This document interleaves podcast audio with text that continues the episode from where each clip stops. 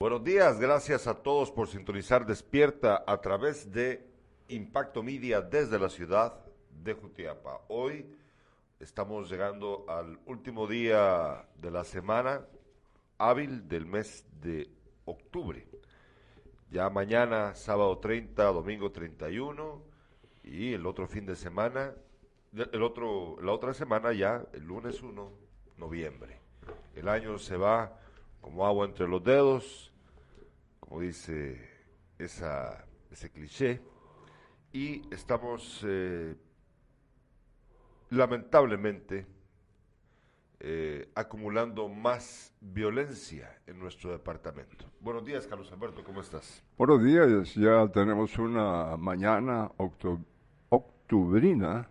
Estamos viviendo en Jutiapa con un cielo despejado de nubes, una mañana muy sabrosa, por cierto, aquí en la ciudad de Jutiapa. Ya lo dijo Gerardo José, es lamentable los crímenes que están ocurriendo en nuestro departamento. Para hoy eh, tenemos un programa lleno de información como siempre y a nuestro estilo opinamos, opinamos de todo lo que pasa en, la, en Jutiapa, Guatemala y el mundo. Cuéntenos ustedes desde dónde nos están viendo. Cuéntenos también qué impresión tienen de esta apresurada vida que ya estamos a punto, ya sí, de nada, de terminar el año. Cuéntenos qué piensan acerca de ello. Eh, vamos de una vez con la revista de prensa. Revista de prensa.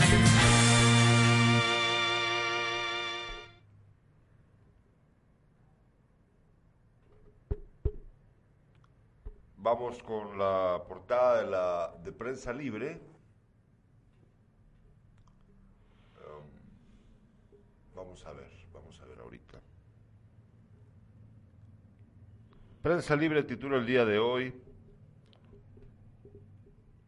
Halloween y Día de los Santos. Gobierno recomienda evitar reuniones sociales para prevenir contagios de COVID-19.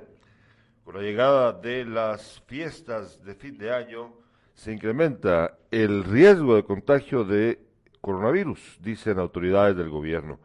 Eh, es verdad, es verdad que en este momento las fiestas son... Eh, estamos entrando de una vez al... al al, como, lo dije hace un ratito, pues al, ya a la recta final del año. Pues sí. Y son las fiestas eh, estas, estas en particular en Guatemala, el 1 y el 2 de noviembre, son las que abren la temporada, ¿verdad?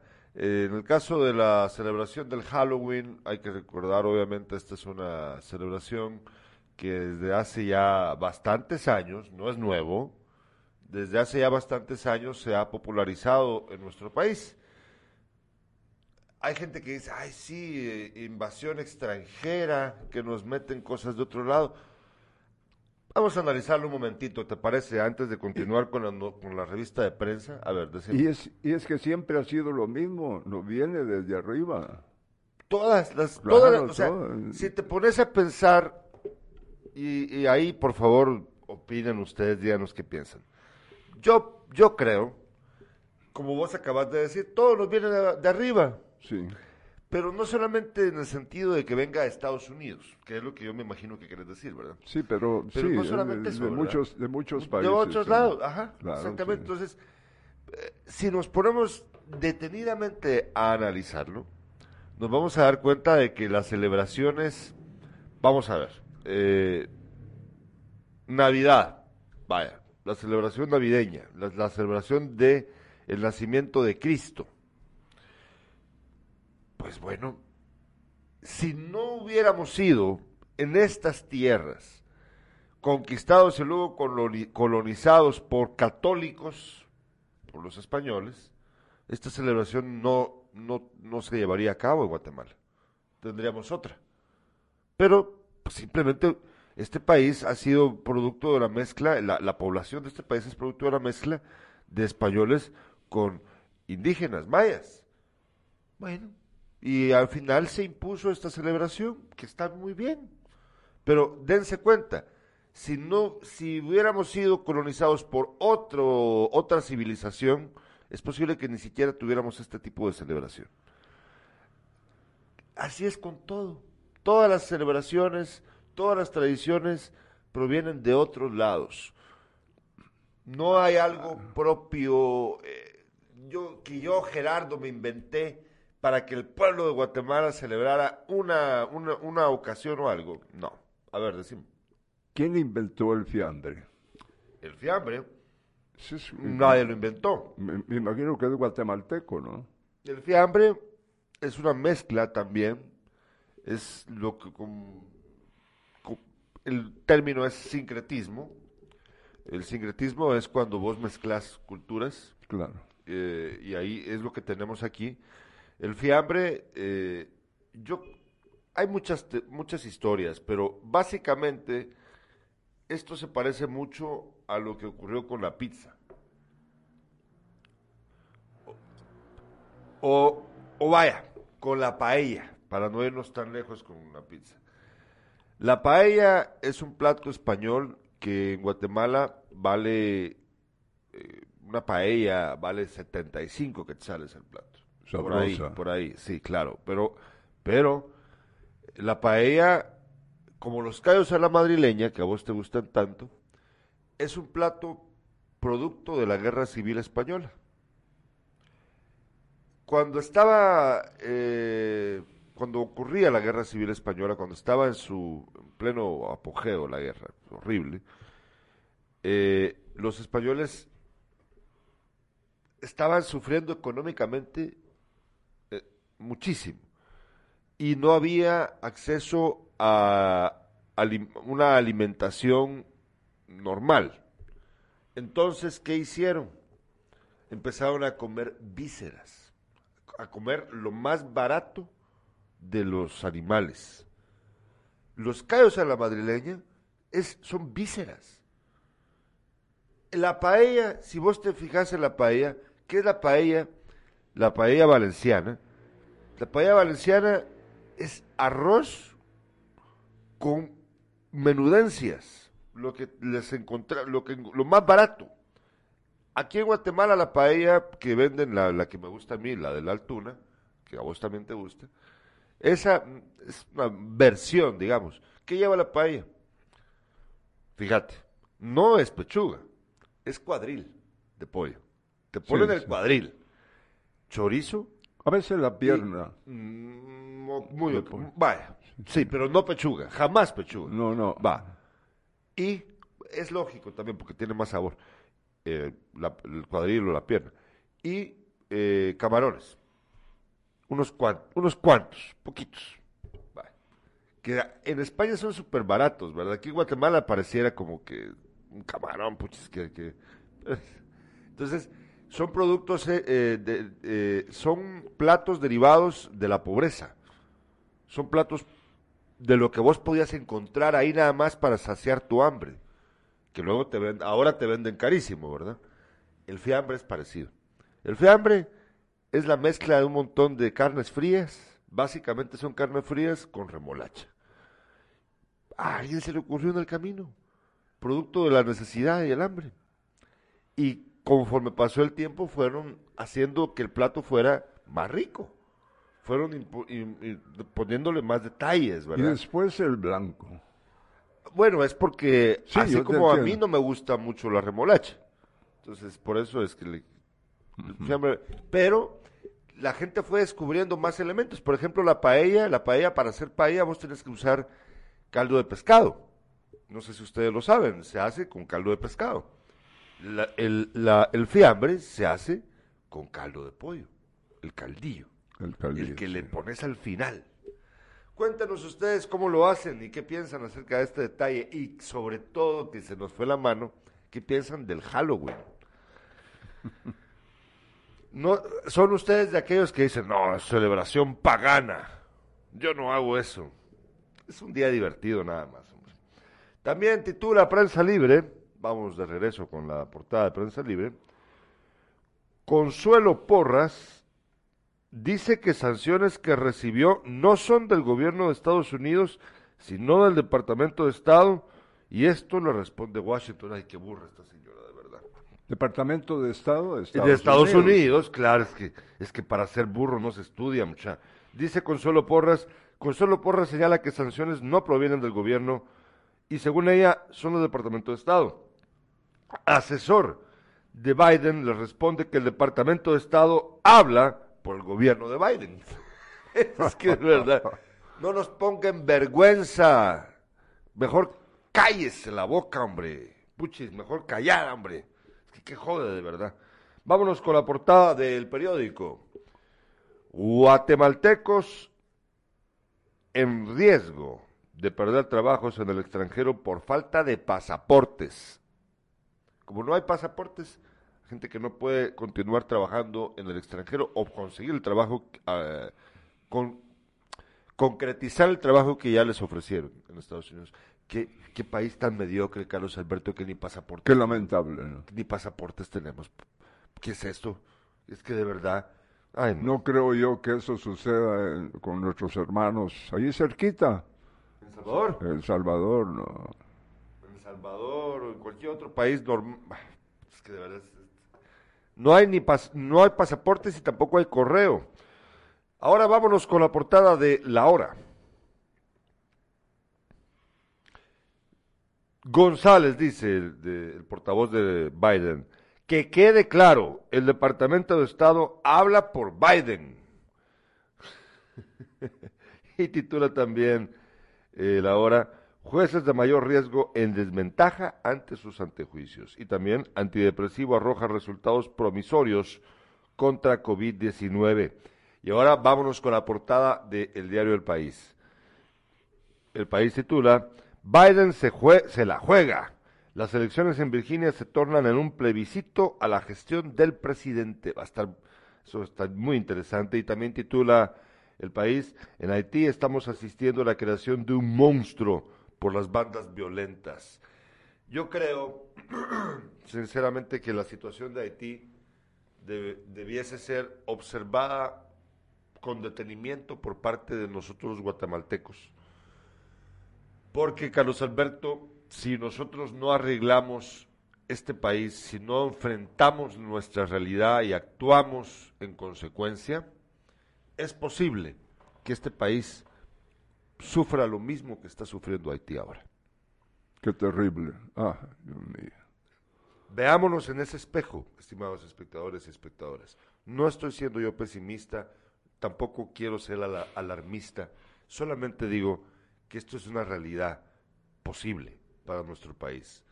En, en en- en Haití, en este momento, los que están gobernándolo son bandas criminales. Hay pandillas en Puerto Príncipe que están agobiando, acechando a la población, robándoles, secuestrándoles o matándoles. Ya no hay control del Estado, ya no existe un Estado en Haití. La policía no tiene los insumos necesarios para poder combatir a esas pandillas. No hay autoridad que pueda hacer prevalecer el orden. ¿Ustedes creen que a est- esto no nos podría pasar aquí a nosotros? Estamos muy cerca, porque aquí lamentablemente las autoridades, como lo que ustedes acaban de escuchar que ha dicho Consuelo Porras, son mediocres y son cínicas. ¿Cómo se le ocurre, Carlos Alberto, decir, ah, es que viene del Departamento de Estado, no es del gobierno gringo, por favor? En vez de decir, eh, bueno, mira, pues, si a vos el gobierno de un país, como funcionario de este, te señala de corrupto o de ayudar a los corruptos, Carlos Alberto, bueno, si a mí me señala de ello Nicaragua, pues no le voy a dar importancia. Pero si me señala la mayor potencia mundial con la que Guatemala tiene el mayor intercambio económico, somos nosotros dependientes de ese país, somos, lo somos. La, mayo- la gran mayoría de guatemaltecos que viven fuera de nuestro país viven en Estados Unidos. Son quizá de en- entre 2.5 a 3 millones de guatemaltecos que viven en Estados Unidos. Entonces, hay que ser, pues, usar la cabeza. no menospreciar la opinión del país más poderoso del mundo o todavía hacerse como el guapo de decir, ah, es que no es el, no es el gobierno gringo, es el Departamento de Estado. No sea estúpida, por favor. Entonces, mira. Sí, es que por eso la tienen ahí. Sí, claro. pero, lo que quiero decir con respecto a lo de Haití, Carlos Alberto, es que tenés ese... O sea, e, es, vergonzoso, pero eh, ahí la tiene el Estado. Tu presidente, ahí la tiene. Vamos a ver si tenemos mensajes de nuestros espectadores. Son las 7 con ¿qué? 24 minutos. Eh, ¿de, qué te estaba riendo? Yo vi que te estaba riendo. Hoy no pude traer mi laptop. Es que fíjate que me estaba riendo de lo que dice Mixi. Cuando seamos colonizados por ah, los ah. extraterrestres, a ver qué nos van a imponer, a ver qué vamos a celebrar. Pues claro, tiene razón Mixi. tiene todita la razón. Eh, Muchas gracias a José C. Salazar. Juan Carlos Salazar, desde Málaga, España. Dice eh, María Eugenia, ojalá este año sea para Alma Clara de Ruano, el fiambre. Ah, imagínese usted. No, hombre, no, porque ahí, ahí ¿qué nos van a decir nosotros? Eh, Mario Ruano es socio mío acá en este canal. Mario Ruano y Mario Valderramos son nuestros socios de este canal y pues obviamente no podemos competir y ganar, ¿verdad? Eso, eso sería muy malo. Nos dice, pero, pero, pero, Alma Clara de Ruano participó el año pasado, ¿sabes por qué participó? Sí. Porque es que el año pasado en el Fembretón cometimos un error. Ajá. Lo hicimos dos días antes del, del 1 de noviembre. La gente no estaba preparada. Obviamente, ¿quién tiene fiambre dos días antes? Participaron por y, tuvieron razón. Claro, y, participaron pocos, participaron, nos trajeron al final como 10 platos. Entonces, conforme pasaban las horas y veíamos que nadie venía, yo creo que a doña Alma Clara le ha de haber dado, se ha de haber apenado por nosotros, pobrecitos estos patojos, haciendo un concurso de fiambre dos días antes y nadie les está mandando nada. Voy a hacer yo uno para que tengan con qué hacer bulla. y nos mandó un fiambre Alma, Alma Clara. Gracias, doña Alma Clara, de verdad, por su atención y su buena onda. Claro que sí. Y no ganó, no ganó, pero no, no estaba mal, nada, no, pues simplemente no ganó. Nos dice, no, yo no sabía que ella había participado, hay que aclararlo. Hasta el final, hasta el final nos dimos cuenta. Nos dice, Mirna Palma está viendo el programa eh, sugiriéndole a alguien supongo yo, participar en el concurso, me imagino yo. Eh, ahí está la información, ahí, justo ahorita ahí aparece la información de cómo va a estar, eh, cómo va, cuáles son los requisitos o a dónde llevar el fiambre. Es el domingo 31 de 8 de la mañana a 8 de la noche al restaurante Captain Jack y el lunes 1 pueden llevarlo de 8 de la mañana a 4 de la tarde. Lleven una muestra de su fiambre, puede ser rojo o blanco, y el lunes a las 5 de la tarde llevaremos a cabo el concurso. Eh, Janet Barahona es competencia, ¿va? Sí, por supuesto, es competencia, es una competencia, un concurso. Eh, bueno, y no sé, ¿de qué más me están hablando por ahí? Lo, el comentario de Mixi, ¿qué tenés ahí? no, no, no. no veo los mensajes. Hoy nos, nos está escuchando José. No, no, eso no. Solo los comentarios, por ah, favor. Ah, bueno, bueno. Sí, no, no, ¿quién, ¿quién nos ve? No, porque no, no queremos revelar la identidad de los que nos ven, a menos de que ellos quieran. Lo único que hacemos es leer los comentarios, por favor. Aquí dice, esto eh, es de Gustavo Celada. Déjame decirte, Gerardo, que ni en la Embajada de Guatemala, aquí en Maryland, no se puede ni sacar su pasaporte sin sacarse un ojo de la cara, carísimo. Y no te permiten y no te permiten usar tu partida de nacimiento. Sigue sino es la que ellos, ellos te venden. Qué vergüenza. Cuéntenos, Gustavo, cuánto cuesta, si pudo, si pudo averiguar qué precio tiene. Y mira que a esos consulados, Carlos Alberto, los gobiernos de turno mandan a los hijos de las amantes, a los hermanos.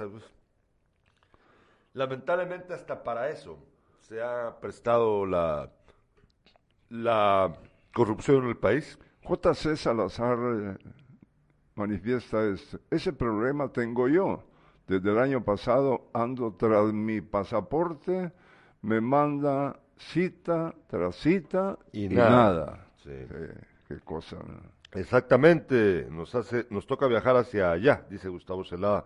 Gilberto Enrique Cosillo dice, fuimos conquistados y nos impusieron una religión así como las costumbres, allá por 1500, y ahora conquistados económicamente por la economía de otros. Y fíjate que ahí viene un asunto muy interesante, porque ahí Cosillo está diciendo, fuimos conquistados. Pero es que, mira, yo, yo creo que quien podría decir eso, decir fuimos conquistados, lo podrían decir los Sioux, allá en Estados Unidos los Apaches, los Pieles Rojas. Acá en Guatemala lo pueden decir los Quechís, los, queche, los Quichés, los Mames, los Pocomames. Pero vos y yo, Carlos Alberto, nosotros, nuestro pueblo, no fue conquistado. Nosotros somos la mezcla de esa conquista. Entonces, es decir, fuimos conquistados. Yo creo que solo aplica para aquellos que todavía son, eh, son culturalmente eh, pertenecientes a los pueblos que durante la época precolombina eh, existían acá en estas tierras. Ya los demás, nosotros, los mestizos, no podemos decir fuimos conquistados, porque nosotros somos producto de la conquista. No, no, no pertenecemos a, o sea, nosotros somos la creación de ella, ¿no? O sea, nosotros compartimos un apellido, Sandoval. Eh, aquí tuvimos hace poco tiempo al inspector de la PNC, cuyo apellido es Batz. Batz significa hilo, fíjate, en un idioma mayense. Eh, pero él habla español. Él culturalmente es mestizo. Su apellido es indígena, es verdad. Pero culturalmente es mestizo. Entonces es diferente, es diferente ya. Ya, ya no podemos hablar de, de fuimos conquistados. Díganme ustedes qué piensan. ¿Será que tengo un poquito de razón? Dígamelo, por favor. Para hoy vamos a tener al padre Víctor. Ya lo tenemos listo. Ah, va. Ya tenemos listo. Y, y fíjate de que esto me emociona mucho porque la opinión del padre Víctor es precisamente acerca del conflicto en el Estor y Zabal y lo que significa para nosotros. En breve lo tendremos. Además, hoy tenemos el estreno. Fíjate de que ayer eh, grabé unos videos aquí con Adriel Tobar porque vamos a... eh, me quiero volver TikToker. ¿Sabes qué es, verdad? ¿No sabes qué es No. TikTok? TikTok es una plataforma, una, una red social también, pero es de videos cortos, así. Está de moda. No, yo no me quiero volver TikToker. Eh, lo que quiero hacer es eh, generar, eh, voy a- estoy haciendo un diccionario. Eh, y la palabra de hoy es consenso. Hoy vamos a estrenar esto, eh, que va, va a estar en las diversas plataformas del canal y también en mi propia página, Gerardo José Sandoval, en Facebook, que hoy ya le voy a empezar a dar uso a esa página que la ha dejado muy descuidada. Pero la idea es eh, un diccionario, ya van a entender de qué estoy hablando yo. Eh, nos dice Gustavo Celada, exactamente, tienen a, vienen a hacerse ricos a costillas de uno, 25 dólares. Y el envío, 5 más, serían 30 dólares, más el pasaporte tenés que tener, Gerardo, un, tus 275 dólares preparados para darle. Eso es un negocio. 200, a ver, a ver, ¿cómo así 275 dólares? Para todo el trámite. ¿Cuántos son 200? Multiplicar por. eh, 200, sí, Vaya, digo. tres- por, ponerle que dos- por ocho. Sí, son 8 por 2, 16, más los 75 sobrantes. Puchis, ma- como alrededor de 2.300 quetzales, está caro. Cintia Armas dice, estos son tranceros y hay mucha gente con necesidad. Lo pagan, lamentablemente, gracias a Dios, hubo alguien que los descubrió y se jodieron con su jalada, o tajada más bien. Dice Cintia también, la vez pasada hubo un gobierno acá porque ellos estaban haciendo business, entre ellos hacían citas y tenías que pagar 300 dólares por la cita, la gran. Y la gente que te, que te llevaba cobraban otros 300 en total, gastabas 600 dólares solo por hacer la cita y quién te, y quién te llevara. Aparte, pagar por el pasaporte y la tarjeta consular. de verdad, fíjate que no solo te roban en Guatemala, sino que te quieren robar también en Estados Unidos. Así son los politicastros de este país. En pocas palabras, estamos jodidos. Súper jodidos, Carlos Súper, sí. Pues es que de verdad, ay, no, hombre, 600 dólares. Podemos eh, platicar, Gerardo, dar a conocer esta nota que... ¿Ya querés hablar de los titulares? Vámonos con los, los tres de impacto. Las tres de impacto. Santa Catarina Mita Jutiapa, alcalde William Duarte y su señora madre, milagrosamente se salvaron de morir ayer al ser atacados a balazos. 93 casquillos de arma de fuego quedaron frente a la residencia del el alcalde y sus padres. Continúa la secuencia sísmica en Conguaco y Moyuta el me sugiere a la población mantenerse muy atenta. Alcalde de Jutiapa, Luis Rosales, dice eh, que del 19 al 25 de noviembre se realizará una feria ganadera virtual. ¿Cómo van a mostrar los animales? Bueno, mira, es, es, la feria de la que ya habíamos hablado la última vez. Eh, vamos, vamos, por partes. Primero platiquemos, lo de la feria ya lo hemos tratado antes. Vamos a hablarlo cuando llegue su momento, que aquí yo estoy intrigado por saber qué fue lo que dijo el alcalde Luis Gabriel Rosales acerca de esta feria. Pero antes hablemos este de, este, atentado. Sí, la prensa guatemalteca, nuestro diario, Prensa Libre y aquellos que no los podemos ver aquí, no llegan a nuestra ciudad, pues eh, han sacado una nota eh, sobre lo que ocurrió ayer en Santa Catarina Mita. El alcalde de Santa Catarina Mita, William Duarte, conocido como Guilito, y su mamá Karina Aguilar de Duarte, de 47 años, sobrevivieron ayer a un atentado contra ellos frente a su vivienda en el barrio El Centro. Tanto el alcalde como su madre quedaron heridos de arma de fuego y fueron atendidos en un centro asistencial local, pero luego trasladados a la capital del país. La información médica detalla que están estables. El alcalde fue herido en las piernas y su mamá sufrió una fractura oblicua en el brazo derecho. William Giovanni Duarte Aguilar, de 28 años, fue elegido por el Frente de Convergencia EPCN. Antes estuvo como alcalde su señor padre.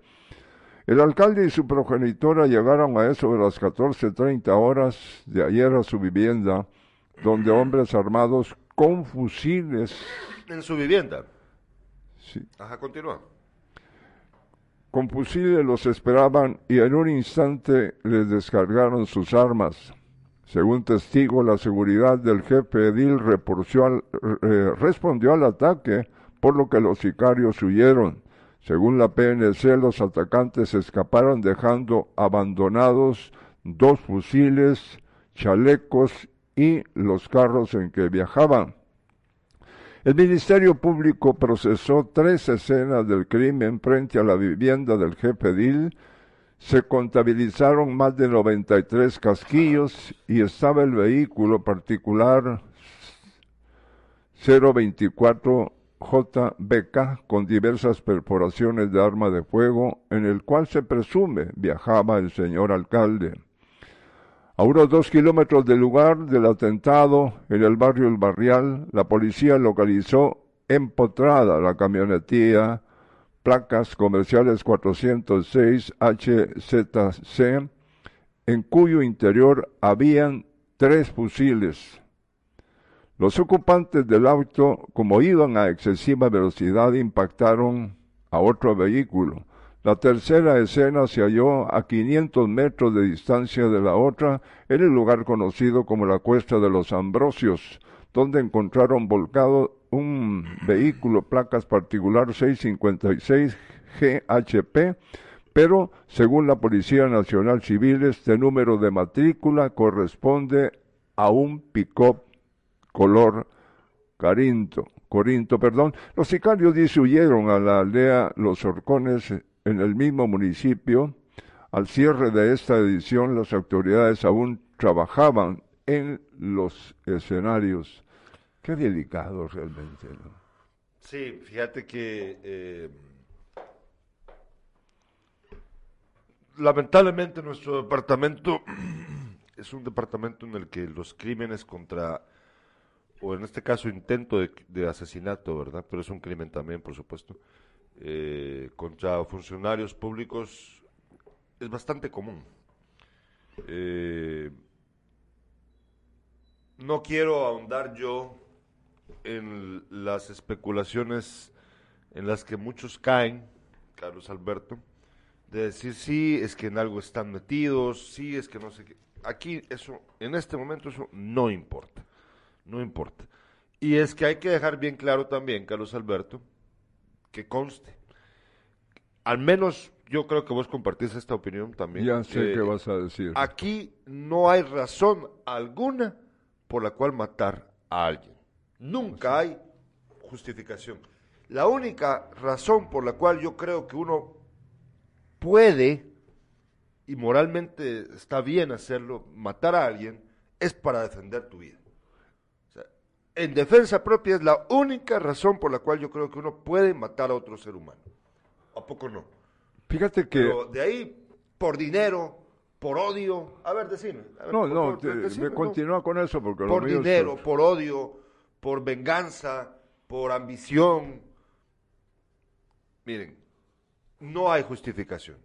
No, No yo, lo que quería agregarle a Por todo favor. esto es la calidad de alcalde que tiene Santa Catarina Mita. Es- está haciendo un buen trabajo. eh, Pues no- así dicen. Yo, yo la, a mí no me consta.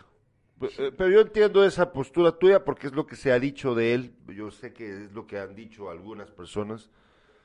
Eh, pues bueno, no sé. no- yo, no- yo no te sé decir. Será, sería oportuno saber la opinión de los catalinecos. Yo pienso. Claro. Yo, yo pienso que sí. Eh, porque no, no, yo no estoy seguro de eso. Fíjate que este, es que de verdad, Carlos Alberto, esto es terrible, la verdad. Eh, ¿Cuándo vamos a salir de esta espiral de violencia tan terrible? Y además, ¿qué, qué incertidumbre le deja a la población, Carlos Alberto, de que intenten asesinar a un alcalde? Sí. Porque si, si intentan matar a un alcalde, ¿qué seguridad tenés vos, que no sos alcalde?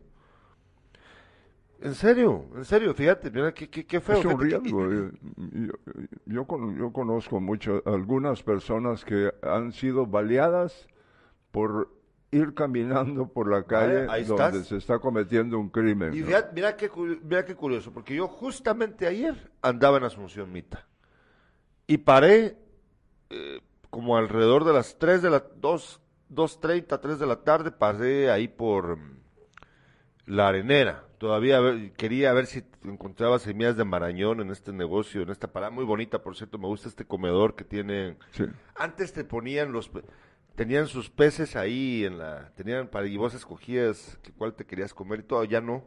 Han, han modificado un poco su negocio, pero muy bonito. ¿Cómo se llama ahí? Le, le dicen la arenera. Supongo Ah, la co- El Arenera, comedor de la sí, arenera, o tendrá un nombre ese lugar, no sé. Eh, y cuando estaba llegando a la ciudad de Jutiapa, pasé visitando a mi amigo Leonel Salguero, analista de Cincasacas, ahí en la en calle a Caminos. Y mientras que estaba platicando con él, me dice, vos me dijo, mira, acaban de atentar contra el alcalde de, Santa Catarina Mita. Bueno, en ese momento, él pensaba que solo había sido contra la, contra la esposa de don William, padre del alcalde, ¿verdad? Pero luego resulta que el atentado implicaba también al alcalde. O sea que habrá sido pocos minutos en lo que yo andaba por ahí.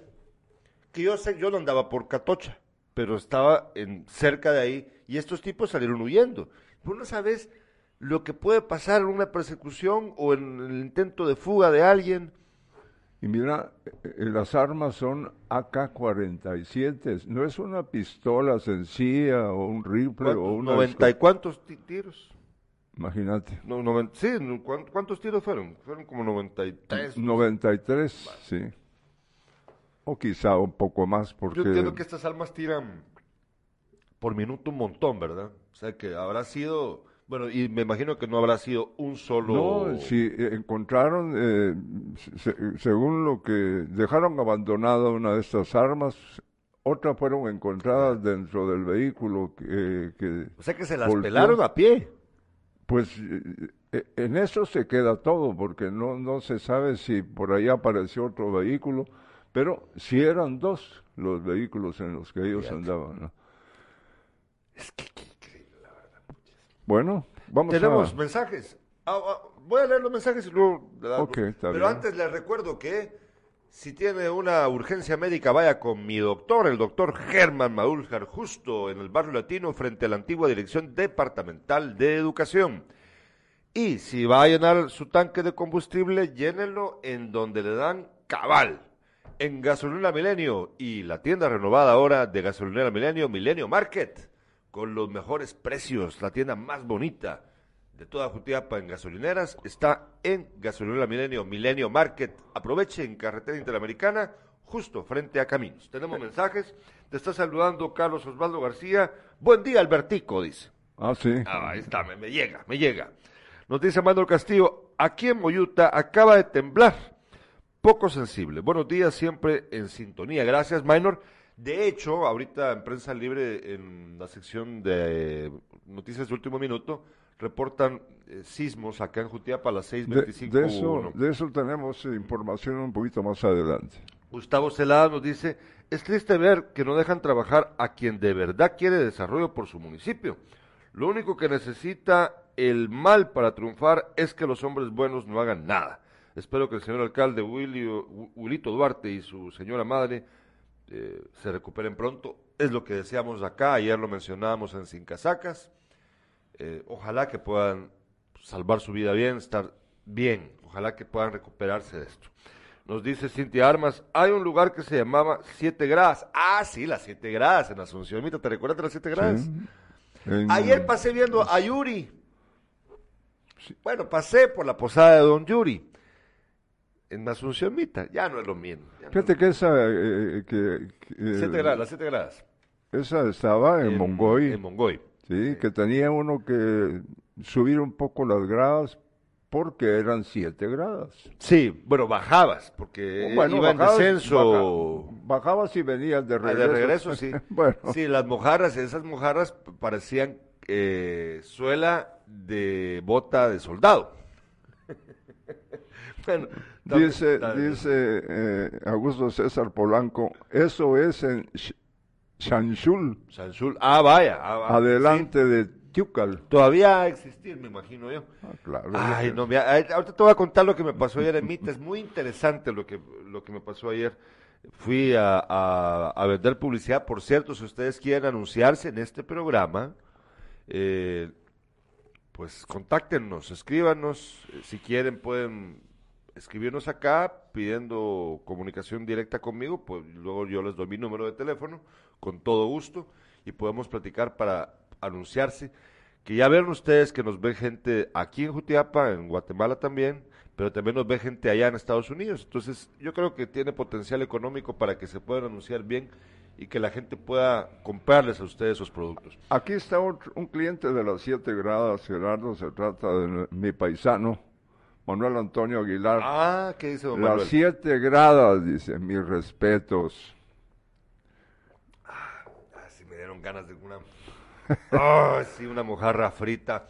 Augusto César, hoy sí deberíamos irnos a echarnos una mojarra, fíjate, yo creo que es buen día. Nos dice Juan Carlos González Barahona, buenos días, saludos desde Los Ángeles. Juan Carlos González Barahona, un gusto, Juan Carlos. Desde Los Ángeles, ¿en qué parte de Los Ángeles, Juan Carlos? Cuéntenos, cuéntenos un poquito, a ver, ¿en qué, en qué área de Los Ángeles está usted? Yo hace, vamos a ver cuándo fue la última vez que anduve en Los Ángeles. Uy, Dios mío. en el 99. 99, pues, en el sí. 99. Fíjense que les voy a contar una pequeña historia de mi época en Los Ángeles. Antes de continuar con todo. Es un viernes bonito, Carlos Alberto. Relájate, relájate. Fíjense de que eh, yo tenía, vamos a ver, yo creo que fue en 1998. Mi hermano ya llevaba un año de vivir en Los Ángeles, se había ido a Estados Unidos. Ambos éramos residentes y yo me iba de, vaca- de vacaciones, básicamente, ¿verdad? Pero en esa época, papá, eh, nos fuimos como, como por un mes y medio o dos meses. Vos y yo, o sea, sí, toda la familia, nos fue, fuimos allá. Fue, fue cuando nos... eh, No, eh, nos- fue después. No, Cuando nos fuimos la primera vez, fue en el 97. Sí, Yo es- hablo de una visita posterior. Ah, bueno. No, no, no la primera vez que nos quedamos bastante tiempo también, porque eso fue en agosto del 97. Yo hablo ya después. Entonces, fíjate de que ya mi hermano ya estaba, perdón, mi hermano tenía dos trabajos. Uno de esos trabajos era en el que me involucró, Ya me, ya me imagino. en el que me involucró. Yo tenía 17 años, estimada audiencia. Entonces,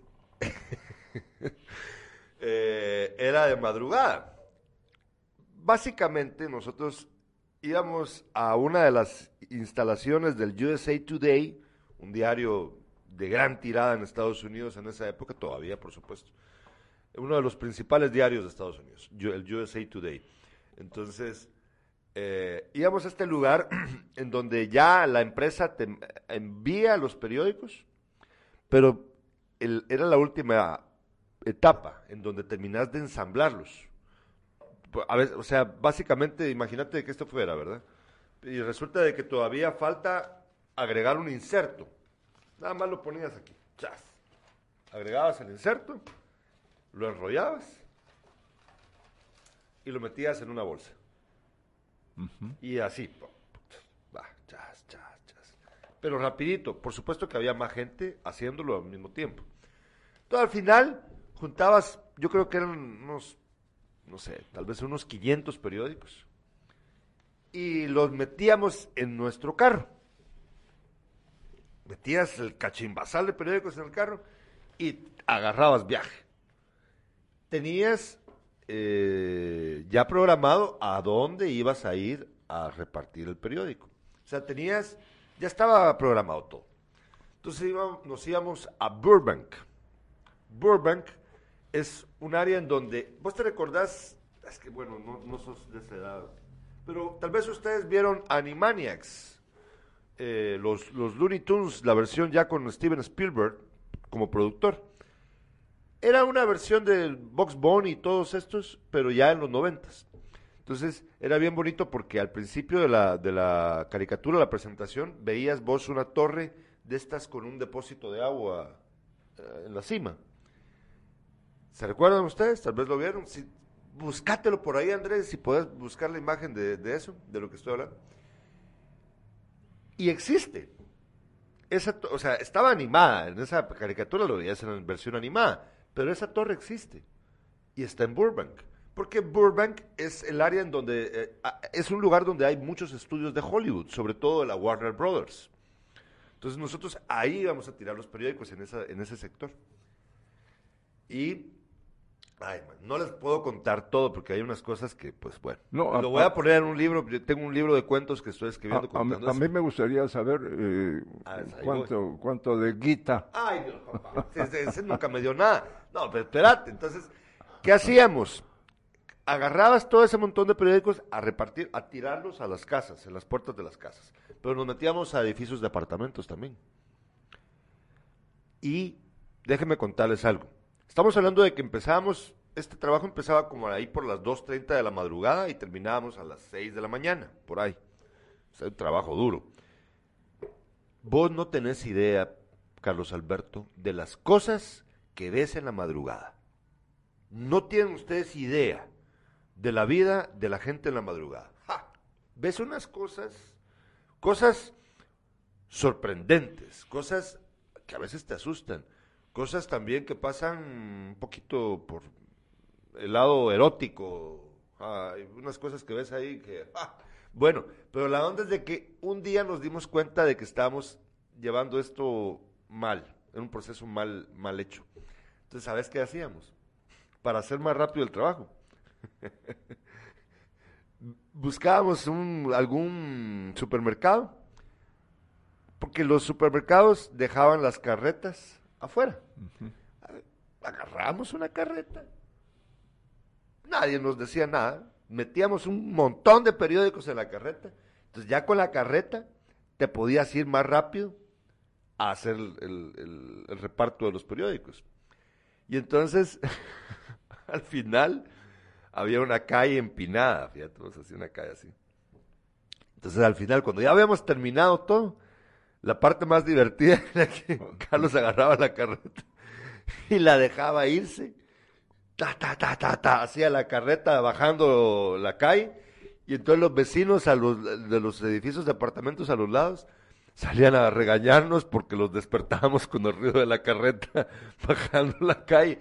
Y al final mi hermano me pagaba invitándome a una dona y un café. Eso era todo.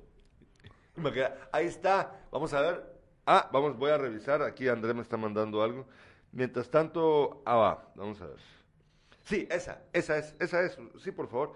Esa es la torre de, de la Warner. Mira, Carlos Alberto, ahorita la va a poner Andrés. Solo terminamos de poner esa publicidad ahí. Pero míralo aquí. Esta es la torre de la Warner, mira. Ah, ya.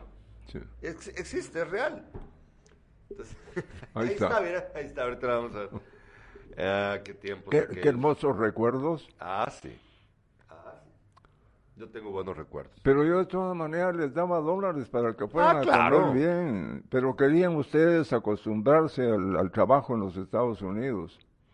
Y mira, eh, eh, ayer que, escuchá mejor dicho, ayer que estuvimos eh, aquí un buen tiempo, como hora y media, y que estuvieron... Ah, sí. eh, Platicando con Cintia Armas y, mi con- hermano Alberto Sandoval. con Carlos. yo me recuerdo de est- estos primeros días cuando llegamos a los Estados Unidos, eh, que, que, que no, como te dijera, fue un cam- vaya, podemos decir un cambio brutal a la manera en que nosotros estábamos viviendo aquí, pues.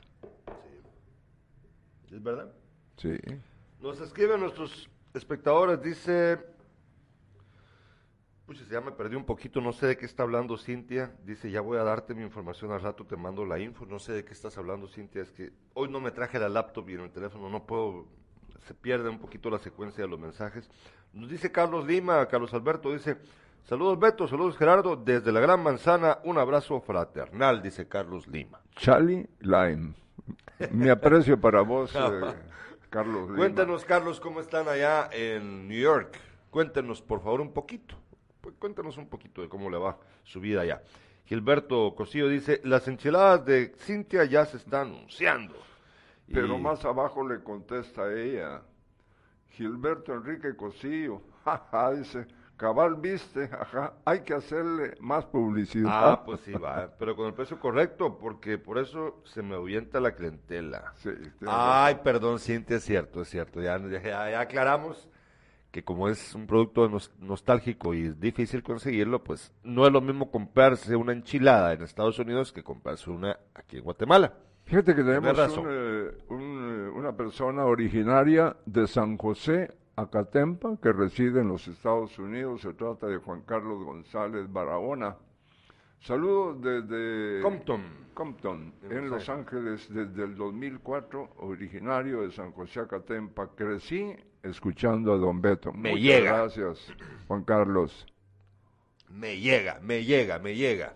Gracias, Juan Carlos González Barahona. Miren ustedes, por eso te digo yo, son 2.5 a 3 millones de guatemaltecos allá. Y ves, o sea, poco a poco va creciendo la comunidad de gente que nos ve desde Estados Unidos, Carlos Alberto. Y por eso te digo yo, este país no debería de... Si, si el connacional se tuvo que ir allá para tener una oportunidad de mejorar su vida, y los problemas de tu país todavía te persiguen allá porque funcionarios corruptos quieren cobrarte dinero, de, mm, dinero sin justificar por un trámite. Imagínate, hasta allá te persigue esta, podredumbre. Pues sí, en cuanto al tanto pícaro. Fíjate que tenemos pendiente esta nota. Dale, por favor. Continúa la secuencia sísmica en Conguaco y Moyuta. El INSIBUME rugiera, eh, sugiere a la población mantenerse atenta. Dice esta nota, el Centro Sismológico del INSIBUME informó que continúa la secuencia sísmica que comenzó el 17 de octubre en el departamento de Jutiapa, donde hasta ayer en la tarde se habían registrado 62 eventos sísmicos.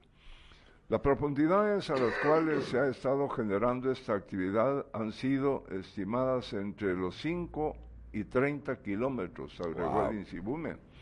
Del total de movimientos telúricos, 16 han sido sensibles con magnitudes que oscilan entre los 2 a los 3.6 Varios de estos sismos han causado alarma entre los pobladores de los municipios de Conguaco y Moyuta, dijo Emilio Arias, vocero de la institución. Los expertos aseguran que es imposible estimar cuánto tiempo puede durar este tipo de actividad sísmica, muy usual en distintos puntos del territorio nacional debido a sus características tectónicas. Sugieren a la población mantenerse atenta y compartir cualquier información distinta que se genere de esta actividad. Bueno, eh, como les mencioné a tiempo atrás, hace unos días, hay que estar conscientes de la situación de nuestro país. Somos un país vulnerable a los terremotos, a los desastres naturales en general y por eso siempre tenemos que estar preparados con la mochila de las 72 horas.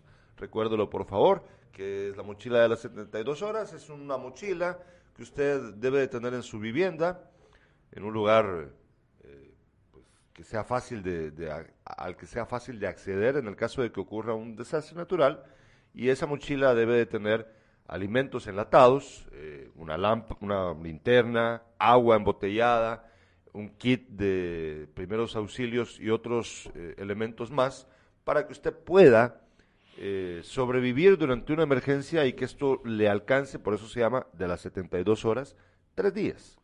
Fíjate que está, dice Cintia Santiago. Cintia Armas. Es que se cambió el ah, apellido, ah, pero ah, por qué. Perdón, Cintia, pues, sí, la conozco yo como Cintia Armas.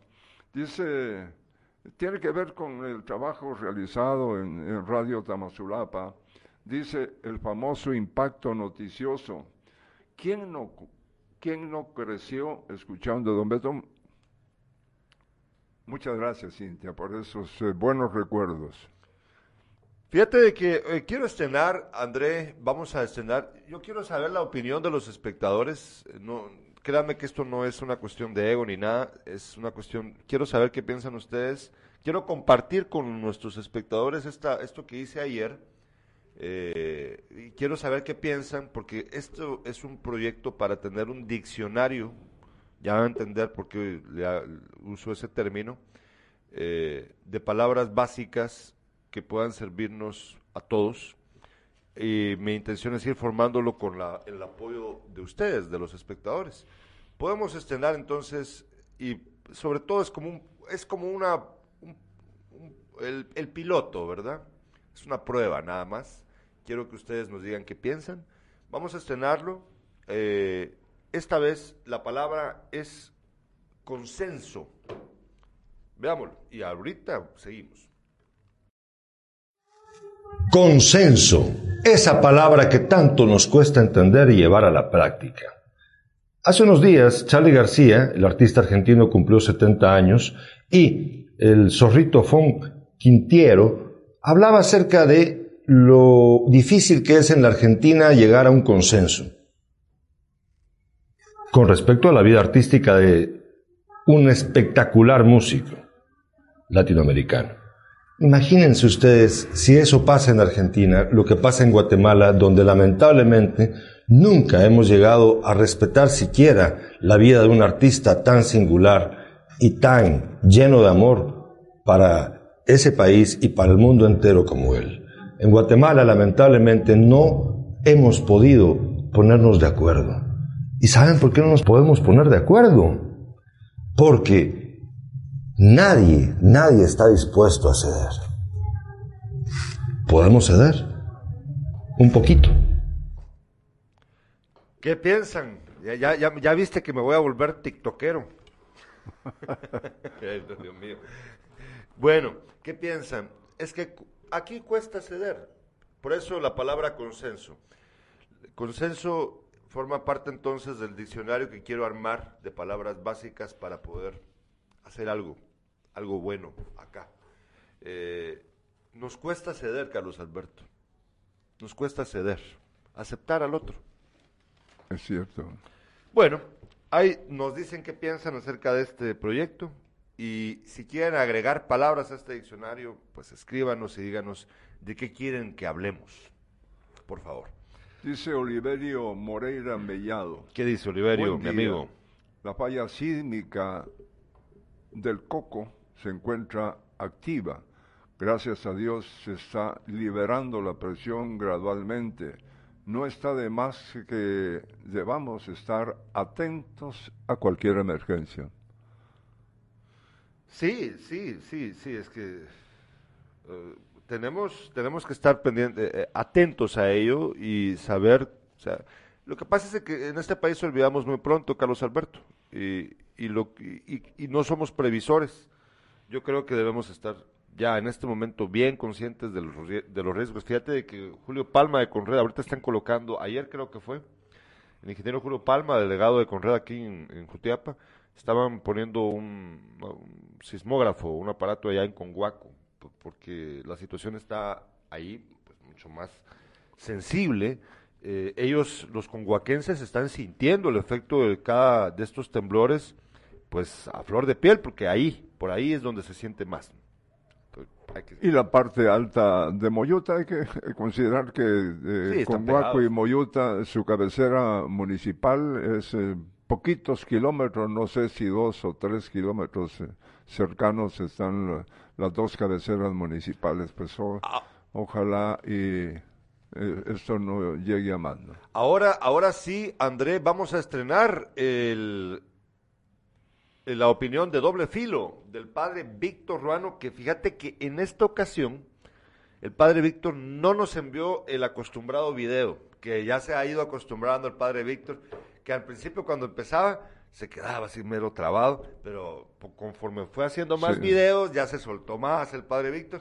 pero hoy no nos mandó un video de él, sino pues ya este está, está hecho de otra forma de plano es porque no le dio tiempo para poder hacerlo él así, pero está su voz. Y fíjate de que este video que compartió él con nosotros ha sido viralizado muchísimo en el país. ¿Por qué? Porque el padre Víctor Ruano es súper famoso, sobre todo en Twitter. La gente le pone mucho coco a nuestro padre Víctor Ruano, que forma parte de, los analistas de Cien Casacas de Impacto Media, y con gusto compartimos la opinión acerca de lo que pasa en el Story Zabal. Póngale usted atención.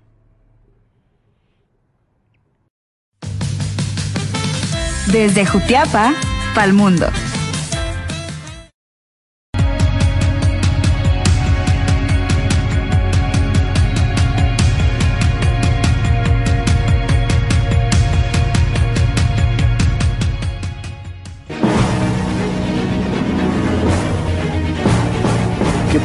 Queridos hermanos y hermanas? Siempre es un motivo de mucha alegría el poder saludarles al inicio de cada semana laboral, el día después del domingo, primero para desearles éxitos en sus tareas, en sus actividades, en sus trabajos. Segundo, para hacernos eco de la palabra de Dios que escuchamos en la liturgia del domingo, cuando nos reunimos con nuestra comunidad, para que esa palabra sea luz que nos acompañe en los próximos días.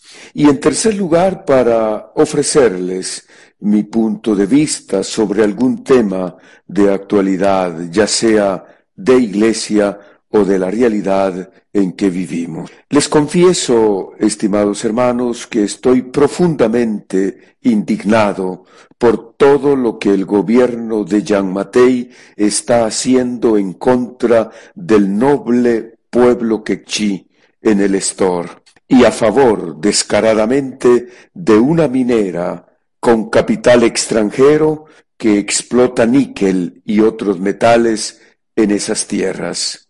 El gobierno les reprime salvajemente con el uso desproporcionado de la fuerza, utilizando al ejército y a la Policía Nacional Civil, viola sus derechos humanos, impide a la prensa independiente que informe, criminaliza y persigue a los líderes comunitarios e impone estado de sitio para generar una dinámica de terror e intimidación. Tenemos un gobierno malo, perverso, que se pone al servicio de los mineros, como ya lo han hecho otros en el pasado reciente, y abiertamente se pone en contra del mismo pueblo al que debería cuidar, proteger y hacer desarrollar. A la luz de la palabra de Dios que escuchábamos ayer, el gobierno hace el papel de los que regañaban y reprendían al ciego Bartimeo para que dejara de gritar, sin aceptar que era el único recurso que tenía aquel ciego para salir de la exclusión y marginación en la que vivía, de la oscuridad y mendicidad en la que estaba sumido, tal como sucede ahora con los pueblos indígenas y campesinos de esta nuestra Guatemala.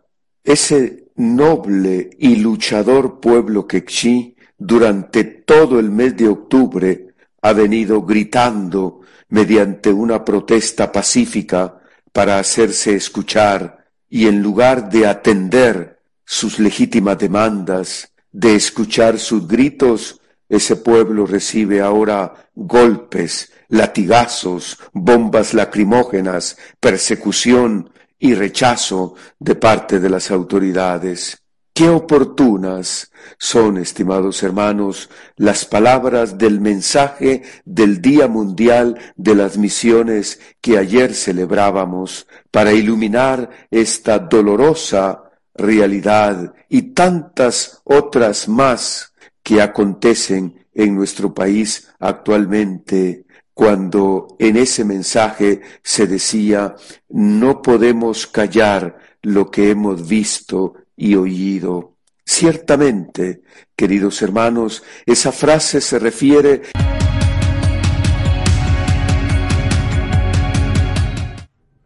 Sí, yo creo que pues eh, un pedacito que le faltó al video, pero eh, el mensaje central ya lo escucharon ustedes. Tenemos mensajes de los espectadores, nos dice Juan Carlos Salazar, cuando se iba a los Estados Unidos, Don Beto ya no era igual los deportes. Para un clásico, Don Beto regaló una camiseta del Barça y del Real, y yo a punto estuve de ganármela, pero Jaldra no me apuntó. todavía, todavía, todavía está enojado Juan Carlos Salazar porque no... Nos dice Tita Pineda, pasen un bendecido día, amigos. Saludos desde la Music City, Ava, allá en Tennessee. Gracias, gracias, Tita. Tenés, no sé si hay más mensajes por ahí. Gracias, eh, Manolo Colocho. Ah, Manolo, Manolo. Ah, ahí Manolo, está Manolo. pendiente, Manolo. Bueno, eh, ¿qué nos quedaba pendiente? Tengo esta, esa nota. eh, feria tendrá que esperar, dice. Ah, lo de las ferias. Que esto- Promueven venta y compra de forma Pero eso no- virtual. ah, ah, bueno, dale, dale. Sí. Por segundo año consecutivo, comerciantes que han participado en la Feria Ganadera Nacional se quedarán sin asistir debido a que la comuna no autorizó la celebración este 2021. Esto a causa de la situación sanitaria que representa riesgo para la población, tomando en cuenta que el departamento permaneció por varios meses en color rojo, según el semáforo epidemiológico del Ministerio de Salud. Según el representante de los ganaderos, Otto González, la comercialización de ganado sigue y que, al igual que otros sectores, este ha sido afectado por la pandemia. Por otro lado, el alcalde Luis Rosales explicó que del 19 al 25 de noviembre se realizará una feria ganadera virtual, la cual está siendo organizada también por los miembros de este sector productivo. No se autorizó la actividad tal como se conocía, pero sí en otra modalidad que tendrá otro tipo de actividades, agregó. En el 2019 se generaron alrededor de 60 millones de quetzales con los movimientos de compra y venta de ejemplares durante la feria de nuestro departamento. Fíjate que eh, yo entiendo que la, esta expo ganadera es una iniciativa de carácter privado, no es eh, municipal pero está, se lleva a cabo obviamente con el permiso de la municipalidad de Jutiapa. Yo eh, he platicado con algunas personas que están involucradas en esta expo ganadera y me contaban de que pues tienen todos los permisos del ministerio, de los ministerios involucrados, que ha sido aprobado todo. Eh, yo tengo la impresión, Carlos Alberto, de que al ojo público, pues es una feria, ¿verdad? Es una feria. Parecida a una feria, en, todo caso, si usted quiere ver eh, desde cierta perspectiva, se puede ver así. Eh, pero no tendrá juegos mecánicos, no tendrá eh, los eventos tradicionales de una feria.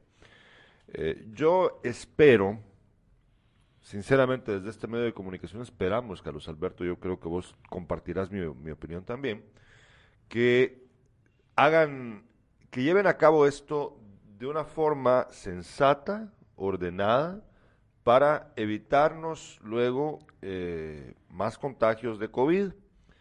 Si ellos aplican los protocolos como se debe de hacer, si tienen todo el sistema para que la gente eh, use su mascarilla, eh, esté constantemente pasándose alcohol, se guarde el distanciamiento y sobre todo, fíjate, aquí viene una clave, una, una cuestión clave, sobre todo que exijan a quienes quieran asistir al evento en el campo de la feria, porque obviamente tendrá que haber gente allí, le llaman virtual, pero es que va a haber gente allí, a esas personas deben de, para poderles autorizar entrar, pedirles que muestren su carné de vacunación con el esquema completo. Y Nada de que con una vacuna. Y con su respectiva mascarilla. Sí, por supuesto, pero eh, usted quiere entrar, muéstrame su carnet de que ya se vacunó. Yo insto a nuestras autoridades, no solo a la municipalidad, a todas las autoridades, al COE, que exija eso como requisito para esta actividad es responsabilidad de ustedes. Y también de los organizadores, por supuesto. Ellos son los principales eh, llamados a cumplir con esto. No es por joder, estimados espectadores y espectadoras, es por sentido común. Si usted tiene una actividad de esta naturaleza durante desde 19 al 25, seis días, Carlos Alberto, seis días. Entonces, eh, hay que hacer las cosas bien. Y si no, mejor no las hagan. Es mi opinión. Saludos para doña Alma Clara, nos está viendo y escuchando. Bueno. Saludos para toda la familia, doña Alma Clara. Eh, nos dice Gilberto Cosillo, es una feria sin juegos mecánicos, prácticamente es una feria exclusiva de venta y compra de ganado. Y virtual solo porque la pasarán en redes, pero igual cada quien se cuida bajo su cuenta y riesgo. Pues bueno. Eh, Dice Rusman Ernesto Quintanilla, como solo amigos internacionales hay, yo les saludo desde mi Jutiapa City. me llega, me llega, Rusman. es que la Mara nos está viendo de un montón de lados, estamos muy contentos con eso. Eh, bueno, Carlos Alberto, ¿te, falta algo más por ahí? El deporte. Ah, bueno, dale. Vamos eh, el domingo. ¿A qué, quién va a jugar el domingo? Al mediodía, 12 horas. Uy.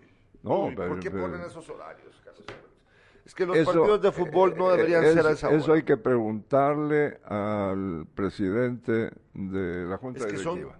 Bueno, al de la al de la FedeFut, al, o al de la Liga Nacional. no, no, no, ah, no, porque el horario no tiene que ver la ¿Quién- Liga Nacional, Mira, ¿y ¿Quién sino, pone el horario?